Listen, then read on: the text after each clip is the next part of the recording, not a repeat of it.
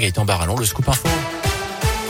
Et la une de l'actu, Montbrison va rendre hommage à Jean-Pierre Pernaud, l'emblématique présentateur du JT de 13h de TF1 est décédé avant-hier à l'âge de 71 ans et depuis les messages de sympathie se multiplient. Vous vous en souvenez peut-être, Jean-Pierre Pernaud était venu chez nous dans la Loire il y a près de trois ans maintenant, c'était en juin 2019 à Montbrison donc pour y présenter son journal télévisé en annonçant la victoire de la commune au concours du plus beau marché de France. Et sur ce même marché demain matin, qu'un rassemblement est prévu pour lui rendre hommage avec une minute d'applaudissements. Les précisions du maire Christophe Basile pour Radioscope. Ça va être peut-être à l'image de Jean-Pierre Pernaud quelque chose de finalement assez simple, c'est-à-dire se remémorer le temps fort en quelques minutes du journal TF1 au moment où il annonce euh, le plus beau marché de France. Ça coulait de source. Le Montbrison euh, restera marqué de la présence de Jean-Pierre Pernaud. Ça a non seulement marqué la commune en 2019, mais ça la marque encore. Il y a eu véritablement un avant et un après. C'est une personnalité certes, mais c'est une personnalité qui a emmené la population avec lui. Je vous le dis, une simplicité. Euh, l'émission démarrait à 13h bien évidemment. Eh ben, à 8h30 du matin, il allait saluer les forains, il allait discuter avec eux. On avait envie de travailler avec M. Pernaud.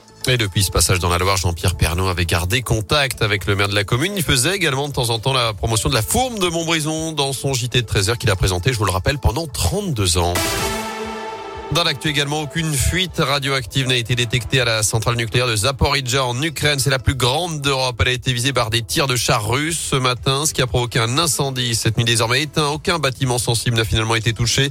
Mais l'armée russe s'est emparée du site. L'Ukraine accuse d'ailleurs la Russie d'avoir recours à la terreur nucléaire. Chez nous, les opérations de solidarité se multiplient pour le peuple ukrainien. Aujourd'hui, c'est la commune de Villars qui ouvre un registre en mairie pour identifier les habitants qui souhaitent accueillir des réfugiés. Une collecte de produits de première nécessité est également lancée qui a déjà permis de récolter une tonne de dons à Rive de Gier en seulement trois jours. Des dizaines de sacs remplis de vêtements chauds, de médicaments, de produits d'hygiène. C'est la protection civile basée à Saint-Galmier qui les récupérera lundi pour faire partir un convoi vers l'Ukraine mercredi prochain. Notez par ailleurs ce nouveau rassemblement de soutien à 17h30 ce soir devant l'hôtel de ville du Puy-en-Velay.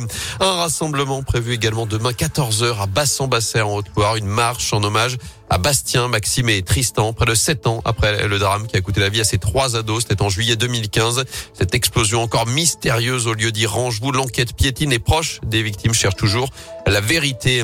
Enfin, avis aux retardataires. C'est le dernier jour ce vendredi pour s'inscrire sur les listes électorales. Si vous voulez voter à la prochaine présidentielle, ça se passe uniquement en mairie. Alors qu'Emmanuel Macron officialise sa candidature, le chef de l'État va briguer un second mandat. Il le dit dans une lettre mise en ligne hier, publiée ce matin dans la presse quotidienne régionale. Avez-vous d'ailleurs fait votre choix pour le premier tour de la présidentielle? Ce sera le dimanche 10 avril. C'est notre question du jour. Vous y répondez sur Radio du basket à suivre ce soir avec la reprise de la Pro B. Déplacement à Lille pour Saint-Chamond, ce sera à 20h. En première division, la Chorale de Rouen recevra Dijon dimanche après-midi. Ce sera à partir de 15h15 à la Halle Vacheresse.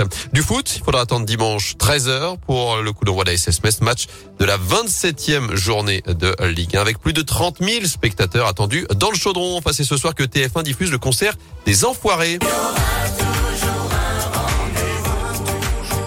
Concert enregistré à Montpellier sans public à cause évidemment de la crise sanitaire. On retrouvera Zazie, Patrick Bruel, Patrick Fiori notamment, des petits nouveaux aussi. Jérémy Frérot, Camélia Jordana, Arnaud Ducréan, Silla, des invités, l'astronaute Thomas Pesquet, le footballeur Kylian Mbappé, le retour aussi dans la troupe de Garou, de Catherine Lara. Les CD et les DVD du spectacle seront dispo dès demain. Chaque vente permettra de financer 17 repas. L'an dernier, sont 15 millions de repas qui ont pu être distribués par les Restos du Cœur. C'est d'ailleurs aujourd'hui le coup d'envoi de la campagne nationale des Restos jusqu'à dimanche. Merci beaucoup Gaëtan.